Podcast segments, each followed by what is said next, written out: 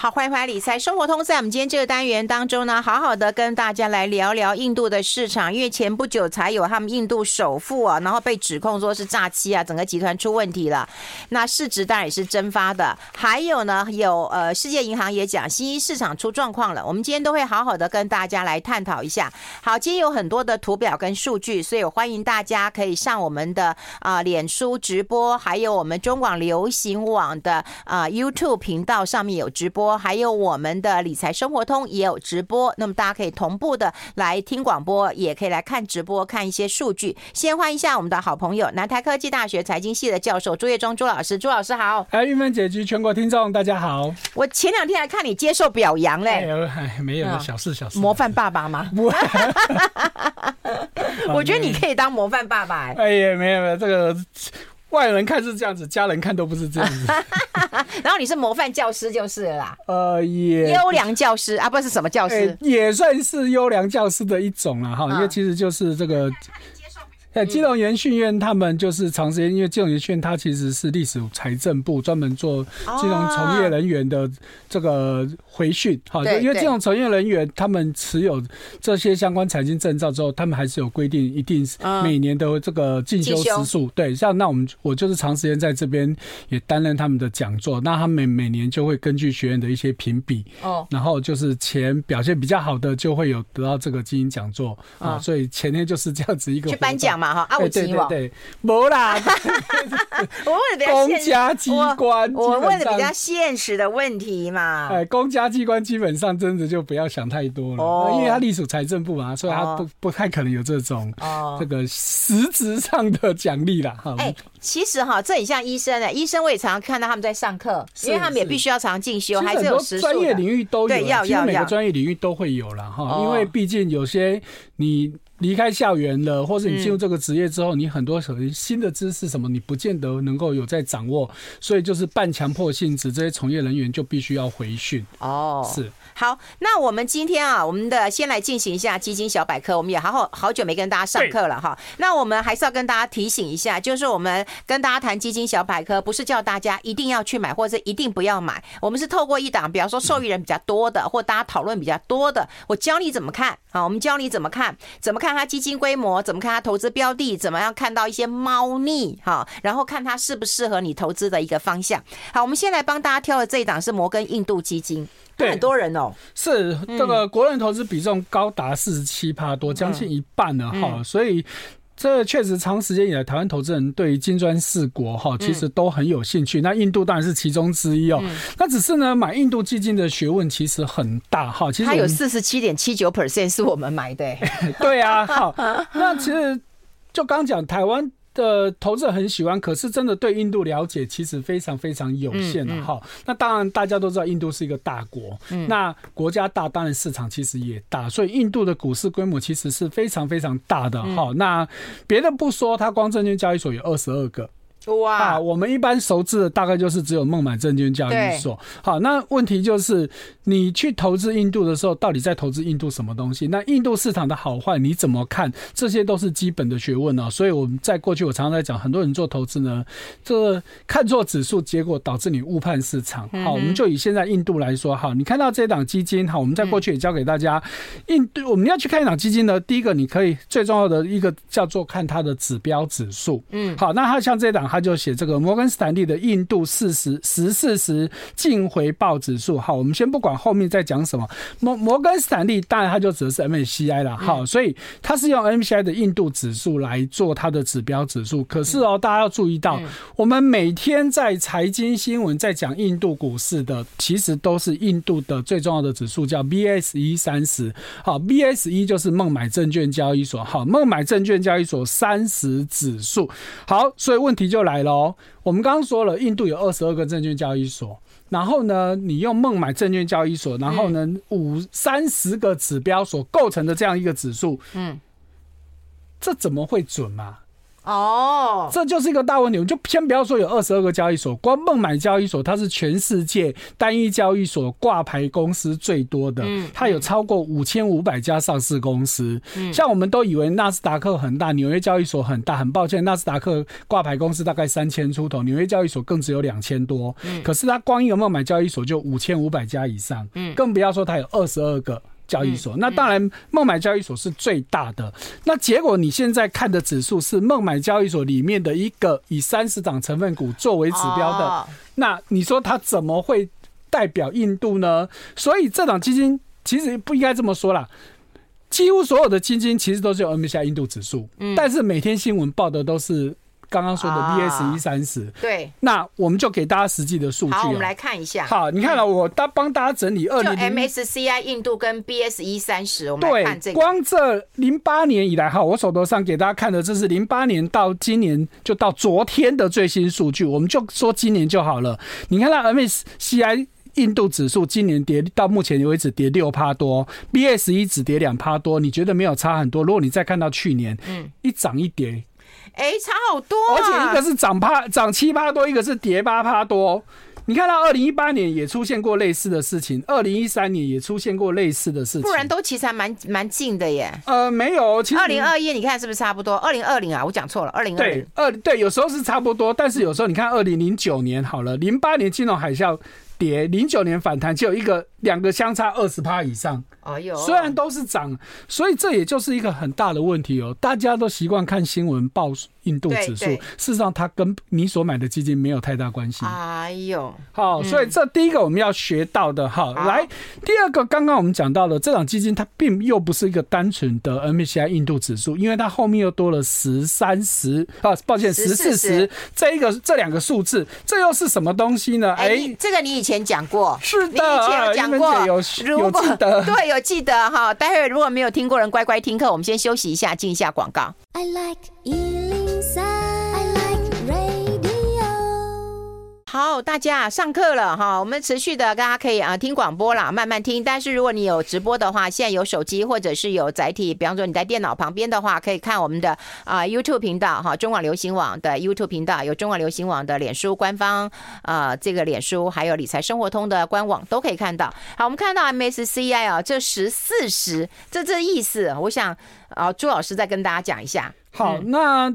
基本上呢，它说是符符合欧盟的一个叫 UCITS 指令。嗯嗯。那什么叫 UCITS 指令呢？好，中文其实很蛮老口，叫可转让证券集合投资计划。好，那简单的说，其实就是对于基金公司的一些规范。嗯。好，那所以十四十的这个规范呢，前面的十代表说我单一投资的标的权重不可以超过百分之十，占我的投资啊，就不能重压。对，那四十的意思是我单一投资标的超过五趴的加总起来。也不能超过四十趴，嗯，好，这就是所谓的十四十，好，所以简单的来说，就是要你分散投资，所以你回想到我们台股的情况，我们都知道台积电是我们最重要的。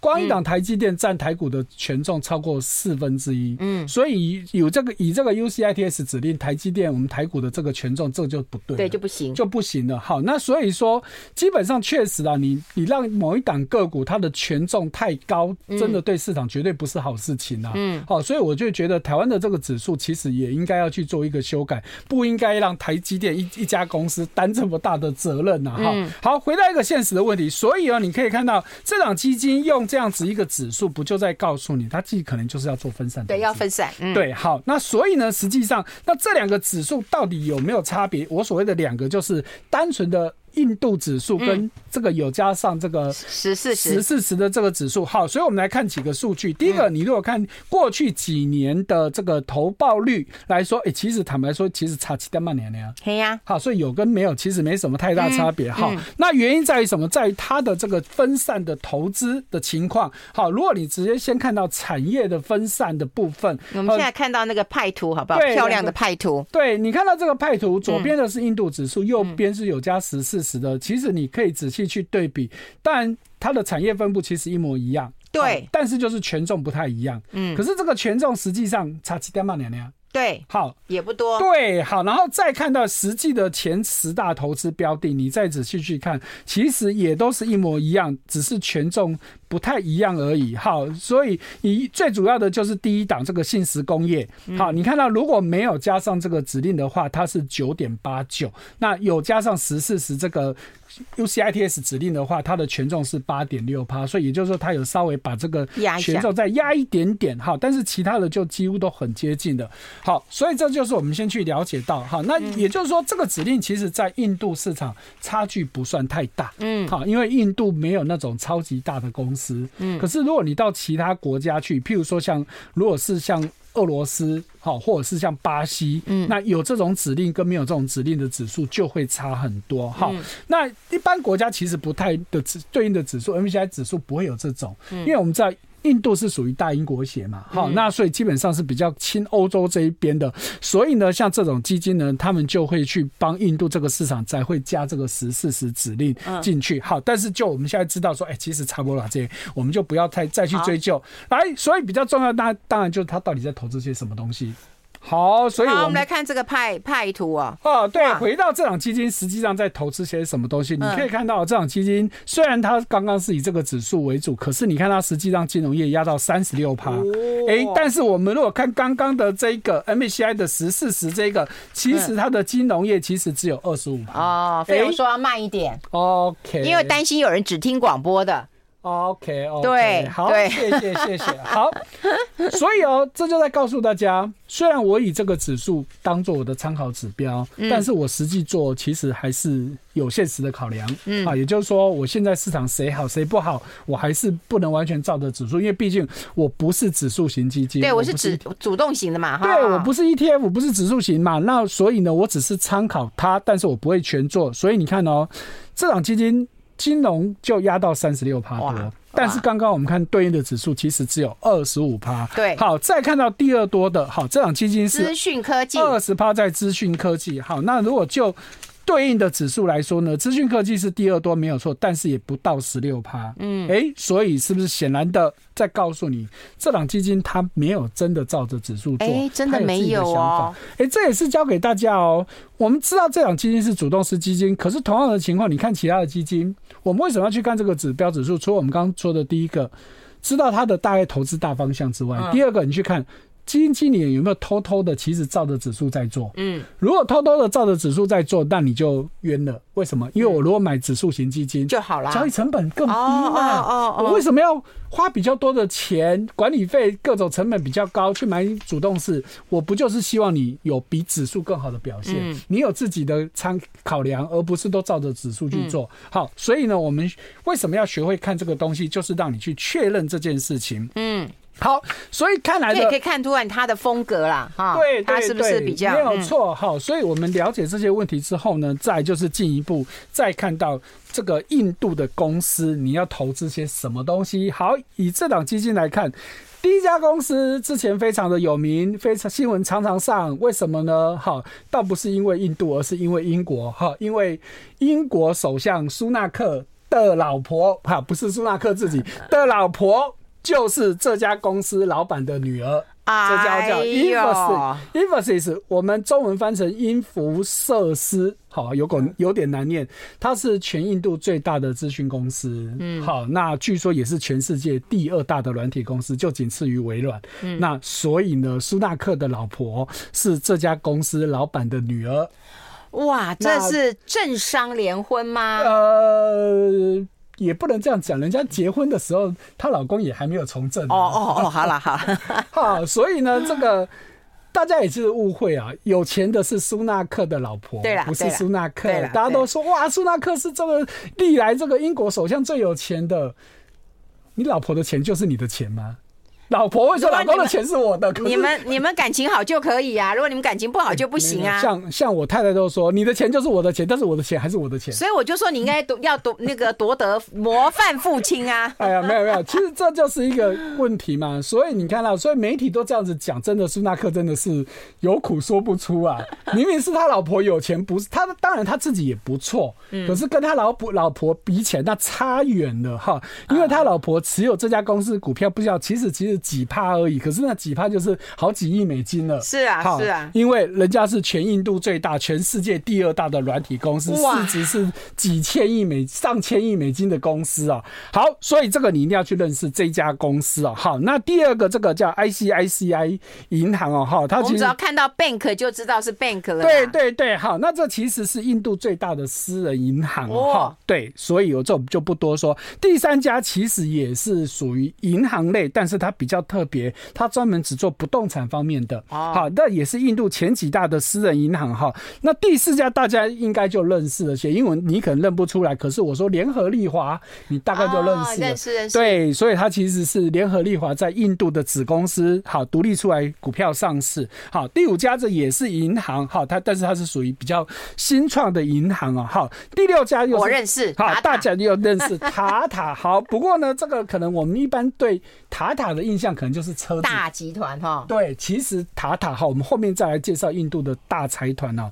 这只是塔塔的。这么重大的集团当中的其中一家专门做资讯科技的哦，好，它叫塔塔咨询服务公司，好，但是也是在印度也是数一数二的大公司。我们待会跟大家讲啊。另外就是说哈，很多人投资都说你哎，你不要跟我讲这么多，你给我绩效，绩效以前印度很好，现在不好，为什么？特别是今年以来都不好，到原因出在哪里？待会讨论。我们先休息一下，进一下广告，待会继续再聊。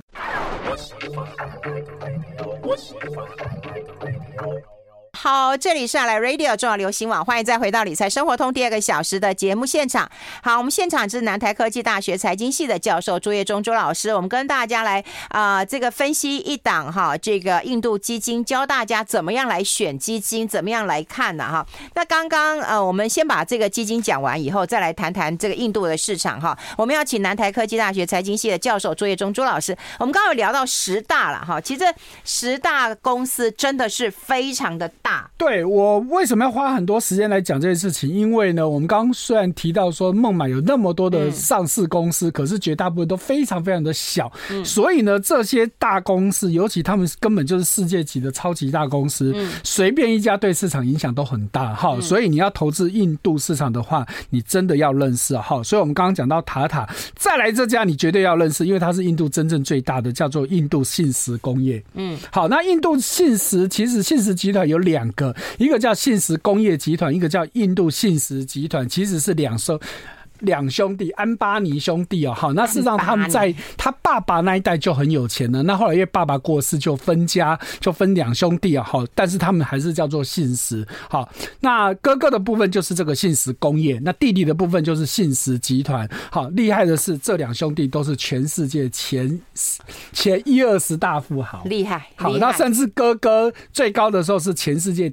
第三大富豪，好，那现在已经是又是现任的亚洲首富，好，那而且他的这个集团的规模呢，它是全世界第二大的私人集团。我们在台湾，我们觉得三星很大，很抱歉，三星跟他比起来差远了，啊，你就知道它有多大了，全世界第二大私人集团。你就知道它有多大了哈，所以这是我们要一定要去了解。那后面这几家就比较小一点，我们就不去浪费时间讲了。好，那再来大家关心的就是这个报酬率啊，报酬率的部分。好，所以哦，我们刚刚讲到了哦，你要去看这个基金的报酬率，你要对比它的指数嘛。哈，所以以刚刚我们给大家提到的这个指数呢，哈，不管你看哪一个指数，其实今年的跌幅都比这档基金还要目前的表现还要再高一点啊。那也就是这档基金目前表现比较好的数跌三成多，哎。哎，没有啦，今今年你看到的是，我说的是现在。哦，今年以来，今年以来是比较好的，好，但是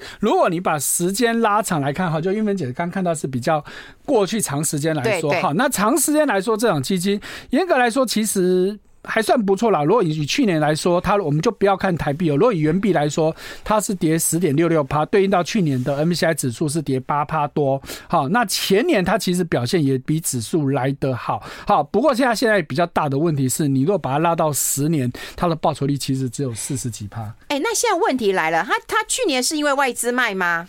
哦，为什么表现不好呢？你看把它拉到两年、三年、五年、十年都不错哎。好，这就是一个问题嘛。你看它现在是跌不好，可是如果对比到全世界来说，印度去年这样算好的啊？也是啊，对不对？你看以去年来说。台股台股也跌二十几，跌二十几趴嘛？你看它这个才跌十趴多而已，其实算是少的。好，但是要再请大家特别注意到的哈，我们在讲印度基金，不代表你一定就要去投资。为什么？你看到过过去三年三个月这个资料，意思就是说，如果是一个短时间，你看到它可以三个月之内大涨二十几趴，也可以跌三十几趴。所以呢，波动好大，对，波动好大哈。其实所有的新兴市场国家都有类似的情况，尤其是你要去投资单一新兴市场，你心脏真的要够大颗，你要能够承担高风险，嗯，好，要不然你光看这个三年三个月这样子的波动，波动很大，你还敢去投资吗？好，所以呢，这是提供大家参考关于这个印度基金你该知道的一些讯息。好，哎，那如果我们跟大家来谈完这档基金之后，你就会知道说，哎，你要挑基金。你要会选一下基金经理的风格，你要会看一下指数，然后你要看一下它的这个报酬率啊。那接下来我们就聊聊印度了。印度其实很多人充满了这个想象的空间，因为人口的优势哈。然后呢，印度的我们讲了，把它放长一点，好像它就在起飞中，都还不错。只有去年，去年我真的不知道说是不是外资有大卖了哈，看起来是啦。好，看起来是因为台湾台湾也被提款嘛哈。对。那我们先来看它发生了什么事。他最大的一个事情就是那个、那个、那个印度首富那个阿达尼。阿达尼应该现在是前首富了，因为他光这几个礼拜，他的财富已经暴跌五百亿美金以上了。啊，有五百个多礼拜的时间可以跌掉一五百多亿哈，这个大概仅次于之前的那个 那个马斯克。好啊，马斯克那时候是跌更惨，马斯克是跌超过一千亿以上啊。好，不过这样当然现在特斯拉股价有回升的。好，好，所以我们要先看到，我们先了解到印度有三大集团。好，那就如我们刚刚为什么要三大集团？对，就如刚刚我们跟大家讲的那些投资的标的里面，哈，叫信实工业，我们刚才已经跟大家说它是最大的。嗯，好，那再来就是塔塔，我们刚刚说。大呢，我们是用它的这个市值来看。如果用营收规模最大的，其实是塔塔哦。好，那阿达尼是比较后起之秀，好，因为它成立时间一九九八年，不过二十几年的时间了，而且它的这个崛起呢有很大的争议。好，就主要就是这个负责人，这个这个高塔高塔姆阿达尼呢，就是他的老板，也是创办人呢，他。过去都被人家质疑说他是因为去攀上了印度总理莫迪这条线，好，因为他们都是从这个这莫迪以前担任这个邦长的哈，这个印度的这些邦的名字好难听，我跟你讲啊，好像叫什么吉特什么邦的，好，好不重要，我们大家知道他，因为他们就是跟也是在这里起家的，嗯，好，所以当然就是。大家不禁就是联想嘛，你一定跟莫迪多少有关系，政商关系。对，尤其是你在看他这个阿达尼集团，他在做些什么业务哈？然后如果大家有在这个脸书的话，可以同步看到我们的表格。你看他做的是不是都偏公用事业？哎，港口管理、电力、矿业、再生能源、机场管理、石油、天然气。哎，对，你说做这些生意都都是，你要不要跟政府关系？要。绝对要，而且有点可能有一些还是特许的。对，你再对应到塔塔跟信实，那就。真的有很大的差别，但是塔塔信实也是有很多的公用事业，但是不像你阿达你几乎都是公用事业。你要去做公用事业，尤其在新兴国家，你跟政府关系不好，你不可能从事这些业务。尤其韵芬姐刚刚讲那个重点，很多都是特许。对，特许就是你有钱，你不见得能做。像譬如说，像台湾什么是特许？金融业是特许，然后我们的电信业也是特许。你再有钱，你也不可能哈，像郭董不能说，我想开一家银行，我就开一家银行。很抱歉，不行。对。这就叫特许，好，所以在新市场普遍有这种情况，所以啊，当你当然这个莫迪矢口否认，啊达尼也否认说啊，我们两个没有关系，没有关系，当然要否认呐。可是瓜田李下了，哈，你说没有关系，大家也不太相信了，哈，那不管怎么样，他就是这样子。你看，才二十几年的时间，让这个阿达尼在去年八九月的时候，曾经是这个。不只是印度首富，不只是亚洲首富，甚至是全世界第二有钱的。好，在当时因为这个马斯克的财富掉下来了，那那时候谁上去了？好，LV 的老板上去了。嗯，好，阿诺，阿诺，对，所以他那时候的财富就仅次于阿诺。嗯，全世界第二有钱。好，甚至连这个这个美国的几大富豪的财产都输给他。可是你看哦，就才。多久的时间而已？那现在为什么突然就真的？你说用做自由落体来说，大概就是这种情况哈，就直接从上面掉下来哈，就是像那个大怒神。最主要的问题就是在二月初的时候呢，美国一个放空机机构好叫做新登堡研究，好，他们专门就是放空人家公司。那怎么放空呢？他也不客气，他直接出了一份报告，厚达一百页。嗯，跟你说你啊，当你这家公司根本就是乱搞，根本就是个诈骗集团，因为你的财报是假的，你的你你根本就是靠炒股票起家的，反正就把它讲得非常非常的糟糕。啊，好，结果这个消息一出来了，哇，因为大家基本上倾向相信这家公司的财报，所以这家公司的股价就开始一落千丈。虽然啊，当然你已经出来澄清过非常多次，但是基本上没有人相信。尤其我们刚刚说的嘛，你以前。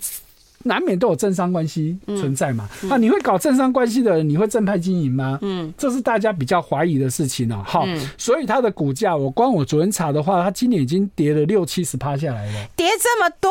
对，你看今年二月都还没过。哎、欸，那这美国的放空机构还真厉害。我们先休息一下，我们先休息一下。I like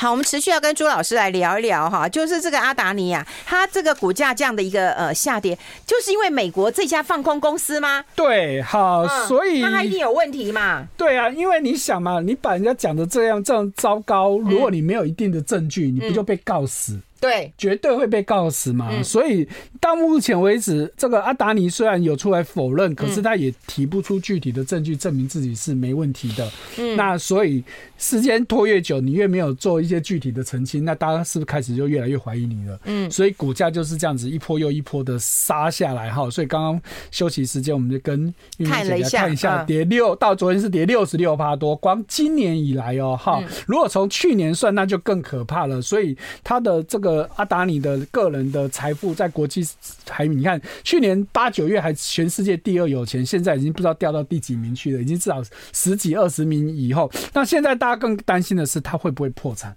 哎、欸，那他破产会动摇国本吗？哦，这真的哦，这就不是开玩笑的，因为这个日本的日这个日经新闻哈也是非常权威的报道，就出了就这几天就发了一个新闻说，他们估算了一下，关阿达尼目前的负债大概是。等于印度的 GDP 的百分之一，你看这是一个多可怕的数字啊！嗯、那所以他倒他他的那个会会少一趴哦。对，所以就等于如果真的倒的，那表示印度的 GDP 就要少一趴哦。哎，对呀、啊，你说这一趴是会不会动摇国本？会呀、啊，真的是会动摇国本的，这不是开玩笑的哈。所以呢，比较具体的就是说，他现在的负债大概是三点四兆卢比。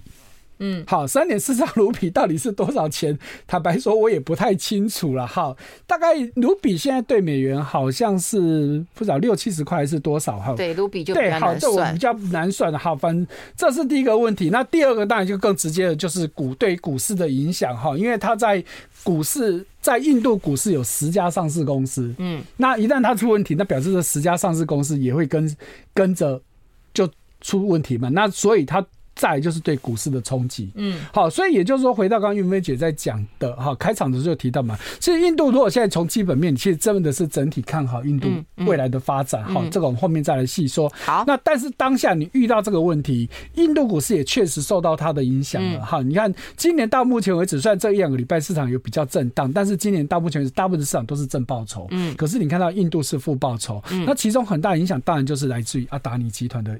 的问题嘛，嗯好，所以这是我们要去注意到阿达尼后续的问题。所以很多投资人可能想说，哎，那我要不要逢低进场去买？对，我会建议真的要再观望一下啊，因为就我们刚刚说，你不知道它到底会不会倒。如果它真的倒了，一趴哦，对，那绝对对印度是一个金融风暴嘛，嗯，因为它家大业大。那我们就换个角度，当然这不当比喻啊。我们如果在台湾，郭董跟你说红海破产，嗯。你会怎么样？我紧张死啊！对啊，哎、欸，他的地位就是这样子嘛。嗯。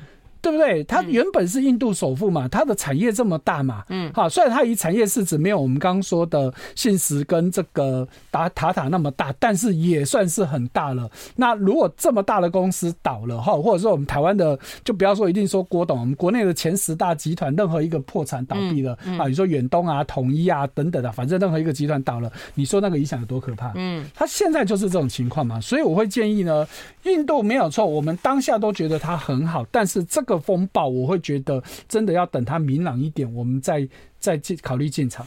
哦，好。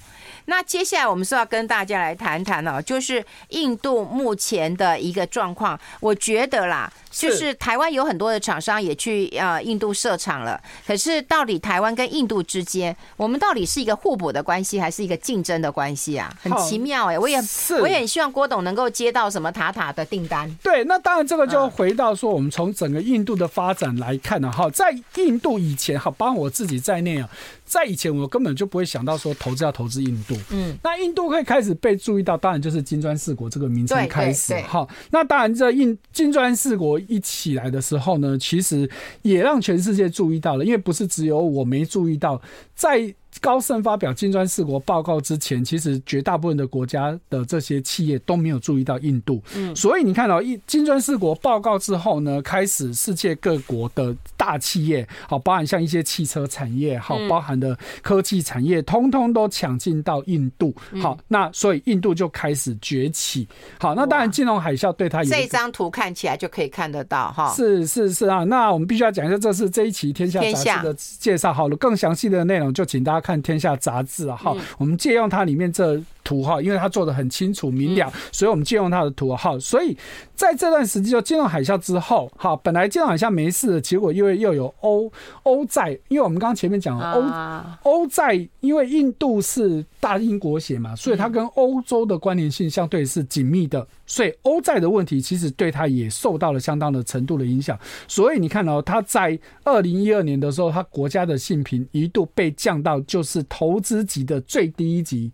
三个 B 减，再下去就是投机级了。哦，哦，就已经是谷底。好，大家要知道哦，这个差这一线就差很多哦。嗯，我常常讲哦，这个投资级跟投机级这一线之隔，就是跟考试及格跟不及格的差别。哦哦哦哦，哎，六十分跟五十九分，你说分数差一分，没对对，程度上就是不及格。对，可是当你是五十九分，你就是不及格，你就是得重修，就是得补考。你就知道这个问题有多大了。嗯，所以站在投资市场里面，你一旦你的性平掉到投机级，因为全世界都一样，包含台湾在内，很多的投资机构都被明文规定，你是不可以投资这些投机级的债券。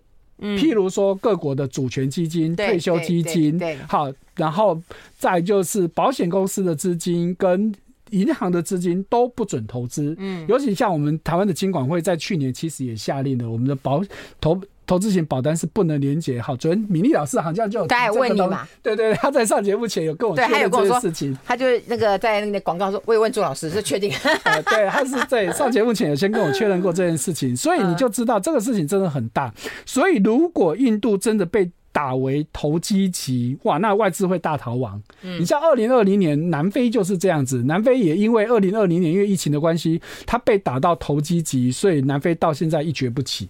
哦，这影响很大。哎、欸，可是你知道吗？现在很多人都去啊、呃，这个印度了，苹果也去了，对不对？然后呃，红海也去了，哈。然后之前其实我们有讨论过，Moody 有一些改革了，哈。不管他到底有没有跟他勾在一起，但他有改革的一些政策。我们待会讨论，我们先休息一下，进一下广告，待会继续再聊。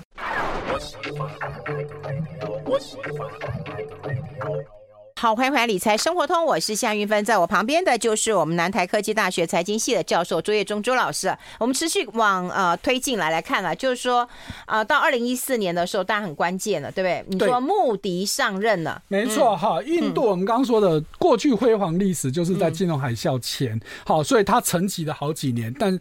真的再次的转身，真的就是穆迪上台以后，哈、嗯，那当然，穆迪刚上任的时候呢，也做了很多事情，让引起很大的争议。大家如果有印象的话，就是二零一五一五年、一六年的换钞，哦，有，尤其是那时候呢，他因为他的换钞非常的突然，他就是在电视的演说当中当场宣布即刻起。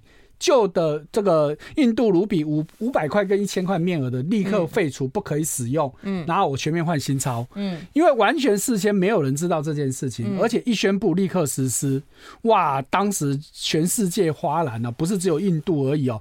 结果尤其是西方国家的媒体铺天盖地骂骂穆迪，说你乱搞，怎么有人这样子的？你独裁啊，什么都没有经过沟通。可是后来事实证明他是对的。嗯。国际媒体根本没有搞清楚他的目的。嗯，当然表面上大家都是说他是为了要要搞那些洗钱啊、黑钱啊，要把那些钱给弄出来。因为大官钱那个都放家里耶。好，那这只其实只是之一。好，尤其是当时的新闻，我印象很深刻，大家铺天盖地的 PO 那些照片，说哇，你看民众为了去旧钞换新钞去银行排队，就排到天荒地老，因为大家都知道印度人很多嘛。你如果大家都挤去排队，你要排到什么时候？嗯，哎，后来才知道这都是穆迪故意的。嗯，因为他就顺势推。数位经济，数位金融。他说：“你如果今天你有数位账户的话，你就不用做这件事情。唉，你为什么要没事把新把钞票纸钞摆在你们家？你才会有这个困扰嘛？诶、他这么去想，事实上证明他是对的，而且是做法上虽然是非常的激进，但是证明是真的是有效的。嗯，好，所以这是一个很大很大的关键。好，那除了这件事情之外呢，另外一个就是。在过去呢，印度跟其他新兴市场国家最大不一样是，新兴市场国家几乎包含台湾在内，都是先从制造业起家，嗯嗯、慢慢转进到服务业。中国也都是，可是印度却正好相反，它是先从服务业。起家，对对对，因为大家以前对印度的印象就是很多的哈，譬如说我打电话到客服哈，我说的像美国，结果客服一接这个讲讲话的人怎么印度腔这么重？因因为对他们很多的客服电话都是转接到印度去，因为我们知道印度其实比较有高知识的人其实都是讲英文的。好，那再来就是不只是这个部分，因为印度的人力便宜嘛，所以呢在。工程师方面其实是非常非常厉害的，哈，软体对软体，所以有很多的软体外包也都到印度去了。那再来，印度还有一个很厉害的，就叫生技制药。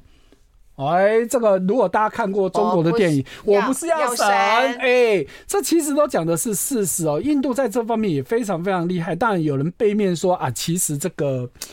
因为印度人命不值钱，我药厂要做药，我要找人来做人体实验，我给给一点点钱，我就会有一堆人自用自愿来让我做实验，所以他们药的开发会比其他国家快，非常非常的多。像以美国来说，美国的这个以你如果要上 FDA 通过核准，从你新药研发到取得核准，最快也要十年，嗯，而且烧的钱是非常可怕的。可是据说在印度连一半的时间都不用。那就知道差多少了哈。那再来还有一个现在最夯的这一个现在这个聊天机器人啊，哎，这其实都跟印度有关系哦哈。那昨天我才在一个节目里面听到专家在讲这个聊天机器人，哈，就是现在这个聊天机器人为什么这么厉害？事实上，听了这个专家讲解之后，我才知道他一点都不厉害。嗯。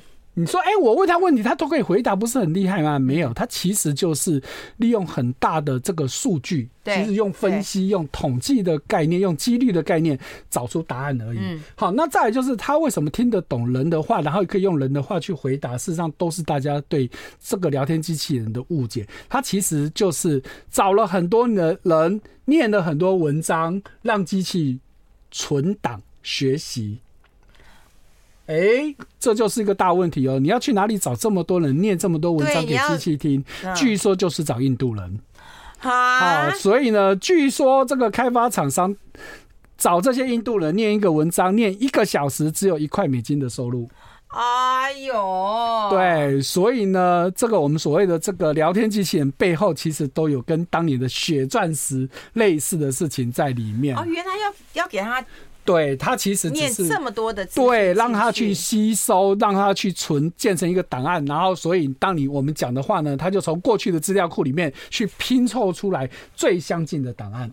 好，那详细的东西我们就不去多说。好，所以印度以前都是 focus 在这个部分。好，但是呢，这个目的上来之后，他非常清楚，服务业没有办法创造大的就业人。嗯，你必须要做制造业，制造业才需要大力的人的。这个就业嘛，我才可以降低我的失业率哦。嗯、你看中国不就是这样子在玩吗？嗯、好，所以这个目的呢，第二个我觉得最大的关键政策就是他开始喊出印度制造。对，哎，可是你看到哦，他喊印度制造，他是说 Make in India。好，刚刚我们这个天下的这个图里面有画的这一只有点像狮子又有点像牛哈，这一只动物哈，它里面就是写 Make。哎，我们一般不是说 Made。嗯，但是它是 make，嗯，哎、欸，我们不是在上英文课哦，哈，嗯，它为什么要用 make 用现在式，而我们以上一般我们都说用过去式用 made 的，其实这就是莫迪他厉害的地方，他告诉你我现在就要做，哦，我不是过去，不是未来，我是现在就要做这件事情，也就是说我要这个。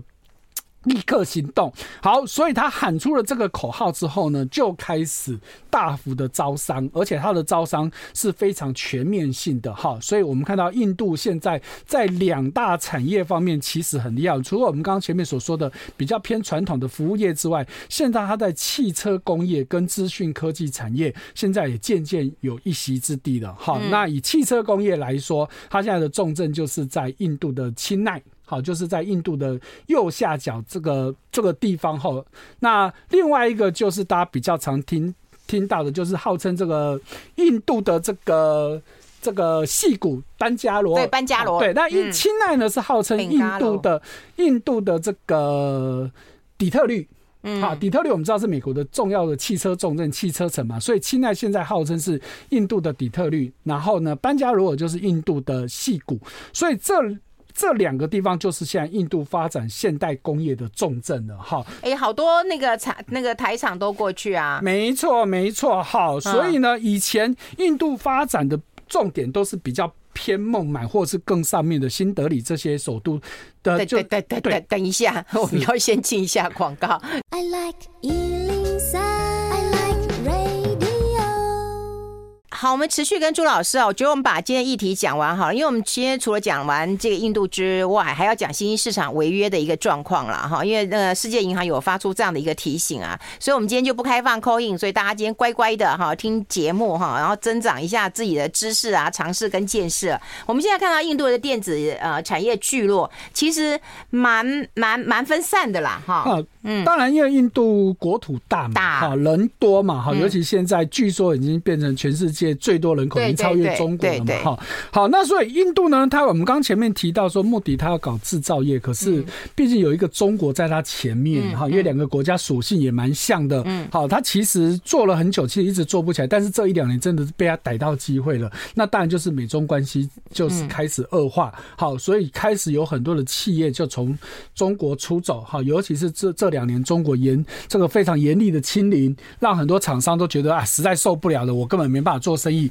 所以还不如归去。好，再加上美国跟中国的关系什么时候会改善，没有人知道。好，那再加上印度崛起，人口越来越多嘛，因为对应到中国，哈，中国这几年少子化也非常的严重。嗯，尤其是即便中国已经开放可以生两胎甚至三胎都没关系，你爱生就生。嗯，现在跟台湾一样，大家都不想生。嗯，好，其实我过去还蛮常去中国，他们都说啊，真的为什么要生？我那时候就问他们，就刚刚开放，他说那你们会不会想生？他说没有，跟台湾一样养不起。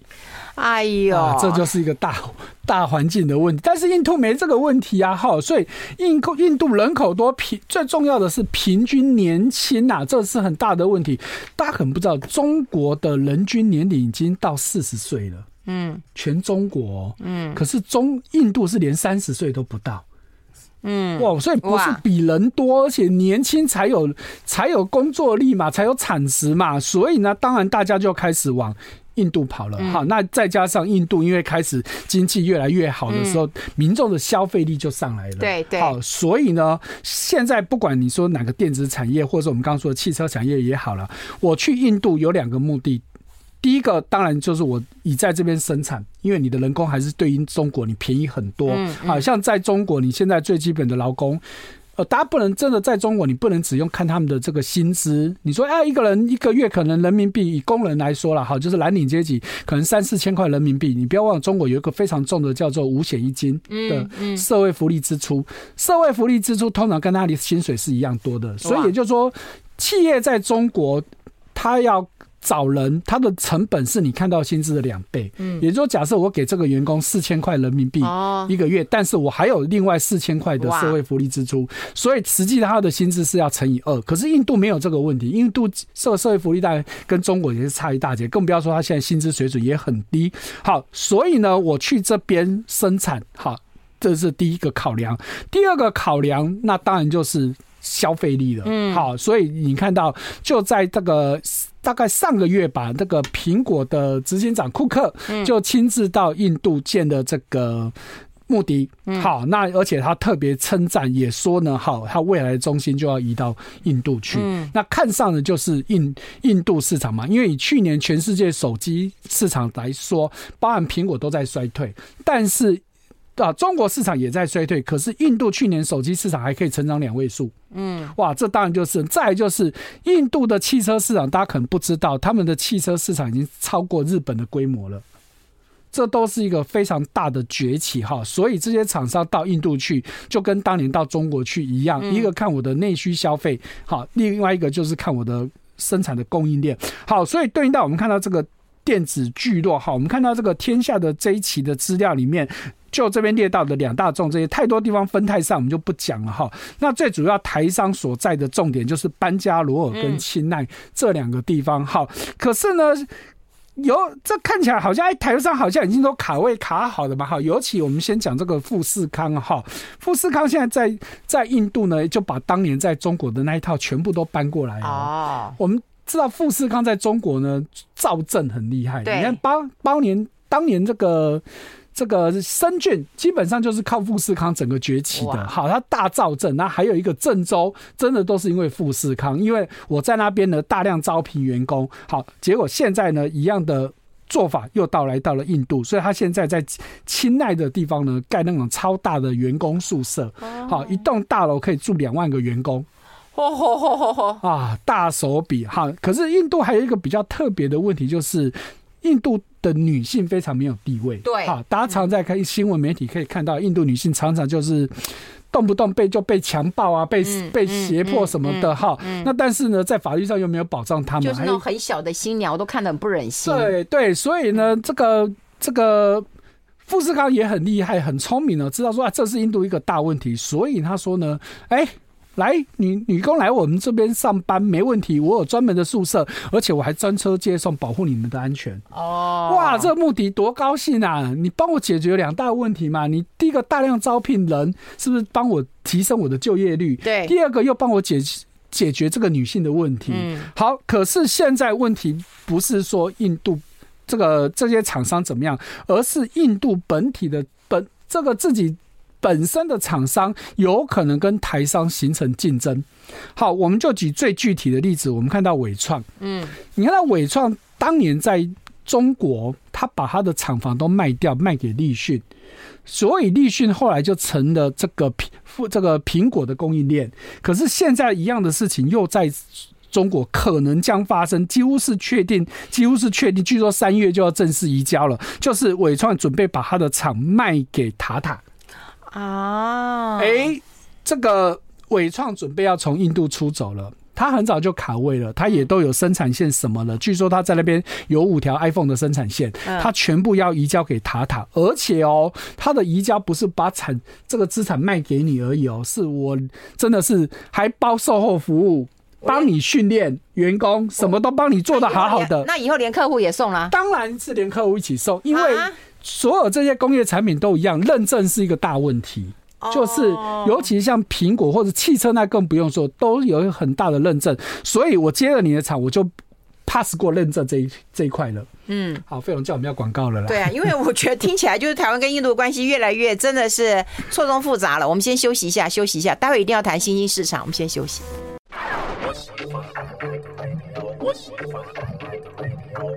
好，跟朱老师来探讨一下。我觉得，呃，台湾跟印度真的是错综复杂的一个关系耶，到底是要怎么样的合作？好像都是竞争的耶。呃，当然，目前为止他们还是需要台湾嘛，所以说。目前呢，他也是在走中国当年的那一套。嗯，你来，我给你减税，给你补助。你要水，我有水；要电，有电。你要路，我开路给你。嗯，好像我们刚刚讲到钦奈跟跟这个班加罗尔之间呢，他们就开了一条国道四十八号的高速公路。好，虽然叫高速公路，可是你还是可以看到有脚踏车、有牛在上面走。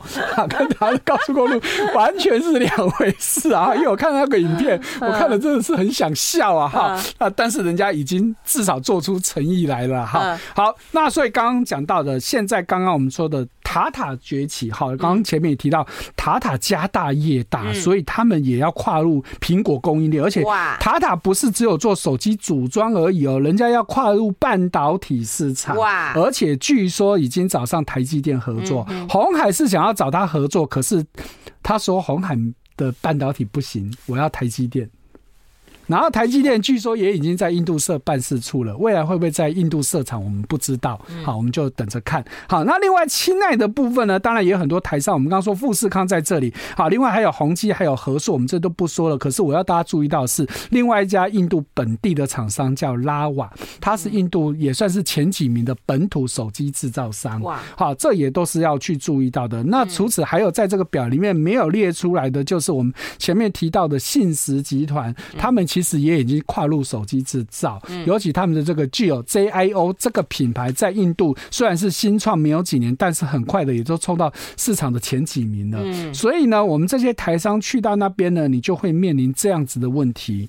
好，那再来就是印度政府在去年已经下令的，一百五十美元以下的手机是不准进口的。一定要本土厂商，就保护他们的本土。是的，所以呢，所以印度的市场很大，那你真的吃得到吗？嗯，这是我们要去思考的问题。尤其是他们相当程度还是以保护自己本国的企业为主。哦，好，我们只剩还一点一点时间了。对于世界银行的警告说，新兴市场会有违约潮，就就很怕，听起来很很怕。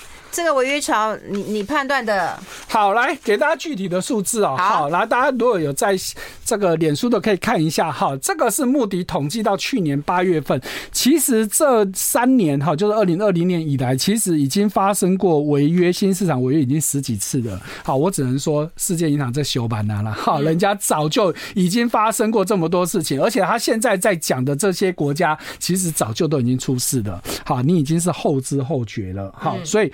关键在于说，你有没有新的事情发生？像他讲的，阿根廷、斯里兰卡早就都已经出事了嘛，还有什么好讲的？对，对，不对？那现在重点是你有新的国家有要出事吗？嗯，据我的了解，应该是没有。哦，那你只是在炒过去的这些冷饭，那其实是不用担心的。好，那再来就是，我们如果看到已经出事的这些国家，好，那你说你会去买？这里面的哪个国家？嗯，好，其实基本上几乎都不会。阿根廷不会啦。好，虽然他也从一直在在来。像刚刚好像像刚刚也提到，OECD 讲到这个上比亚，上比亚也早就已经发生过违约的嘛。那斯里兰卡这也早就已经发生违约了嘛。阿根廷也已经发生违约了嘛。好，所以就是说你要担心谁啊？哦，因为也不会去买。嗯，对。已经都已经发生的，这是第一个问题。好，其实他早就已经违约。第二个，你也不会去买。我们就算买基金，你说会去买到这些国家吗？微乎其微，不敢说一定没有。我们唯一担心的是俄俄罗斯。俄罗斯担心俄罗斯，你就让他倒吧。哎，俄罗斯不会倒了，人家状况好得很。哦，好了，去年他的经济衰退也才二点五趴，你就让他倒嘛。嗯。不会啊，可是他去年的倒账，他去年的倒账基本上并不是他没有钱啊，是人家不给他还钱啊，因为他他说我要用卢布还钱嘛，嗯，那你不让我用卢布还钱，我问我的美元又被你冻结了，嗯，那那我怎么办？我知道知道倒账嘛，所以你看他在他在去年六月的时候，俄罗斯曾经曾经发生过违约，好，可是那就那么一次，嗯，因为一倒账之后，美国吓到了，嗯，因为。俄罗斯欠欠钱的债主都是美国的金融机构，那所以呢，美国的金融机构就施压，所以其实俄罗斯大家之前所知道的那些对俄罗斯的那些这个禁令，其实早就都已经解除了。嗯好，譬如说冻结冻结资产啊，说不能加入那个 SWIFT 啊，那个其实早就都没有了。所以俄罗斯不可能再有违约的情形。嗯那最大的俄罗斯不会出事，那其他那些小国家，你说有什么好担心的？嗯，好，所以我觉得这件事情 OK 啦。好，那如果你再看到我们。另外一个表就是过去这几年，哈，确实，二零二零年跟二零二二到二零二二年这段时间，新市场的主权债，就是我们刚刚说新市场这些国家的违约，确实违约率相对是偏高的。好，那所以这是我们要去留意到。但是我们刚刚说的发生已经发生，就是那些嘛。对，已经发生过了。对，担心的是未来还有没有谁会违约？可是目前看起来应该是没有，所以我会觉得新兴市场债倒不用太担心。如果真的要担心的话，我还比较担心中国的这个地产企业的这些相关的债。哎，那不是已经也报过了吗？呃，问题是它还在报啊，因为就数字来说，它今年还有两三千亿美金的债要到期啊。嗯，光今年啊，好，那光光年初到现在，我就我所知的，至少就又有两家中国的房企的债券又又违约了嘛。好，那未来还有谁会违约？我们不知道，所以这是真的要讲新市场债的话，我会觉得中国债的部分可能要避，它的风险真的是偏高。哦，所以就是没有在那个名单上面的话，你觉得中国还是比较对危险一点？印度呢？印度印度也不会有问题啊。印度相较于其他国家，因为印度的去去年全年的 GDP 是还没有出来啦，但是以去年全三前三季它的 GD GDP 成长年增率是高高达八趴哦。嗯所以也就是说，他去年确定他的成长率是超过中国的，嗯而且现在有一个预估，说到可能到二零二九年，这个印度的 GDP 的产值要超越日本。嗯，听清楚，我是超越日本哦，所以它会变全世界第三大的经济体，就仅次于美国跟中国。对对对，这个新闻我觉得大家都在关注，就成为第三大经济体。而且这是我们说的是直接用这个。金额来看，如果你用这个物价平准之后，甚至它已经超过日本了，因为印度东西便宜嘛，所以你把印这个物价平准考虑进去，它其实 PPP 啊，对，已经是全世界第三大经济体了。哦，所以再来就是，如果以消费来说，它也是第三大的消费市场，一样就只去已已经现在已经是全世界第三大消费市场，仅次于美国跟中国，所以它确实是大家看好。但是我们刚刚前面说的眼前的阿达尼的问题，还是大家要先留意。哎，那回过头来讲啊，就是说，如果中国跟印度，你会选哪一个？选印度。目前来说，目前因为印度比较有状况，反而中国目前比较有潜力哦，因为它之前跌太深了。那中国现在政府也开始在弥补，所以推了很多政策。以短线来说，中国会比印度好一点，但是拉长来看的话，那当然印度就会比较好。哦，对，那当然这就是长短线的差异了。对了，看你是要做短线还是要做长线，长线还是要观察一下。那如果说印度有赚钱，要不要先那个？当下是不急啦，因为我们刚刚说的这阿达尼这已经算是比较非经济事件了，但怕就怕出大问题，对，会出大问题。对，可是你说当下要。砍吗？就以我们刚刚今天看的这场基金里面，他其实没有买到阿丹尼的东西啊。哦，只是怕说他拖累了别人，哈，这是要注意的。好，今天我们没有接开放但呃 call in 电话，但是呢，我们有把所有这个印度的一个状况哈，包括跟台湾的竞争关系，还有你选择印度基金要做怎么样的一个选择方向，都跟大家来做一个提醒了。非常谢谢我们的好朋友南台科技大学财经系的教授朱业忠朱老师，谢谢朱老师，我们下次再见喽。拜拜拜拜拜拜。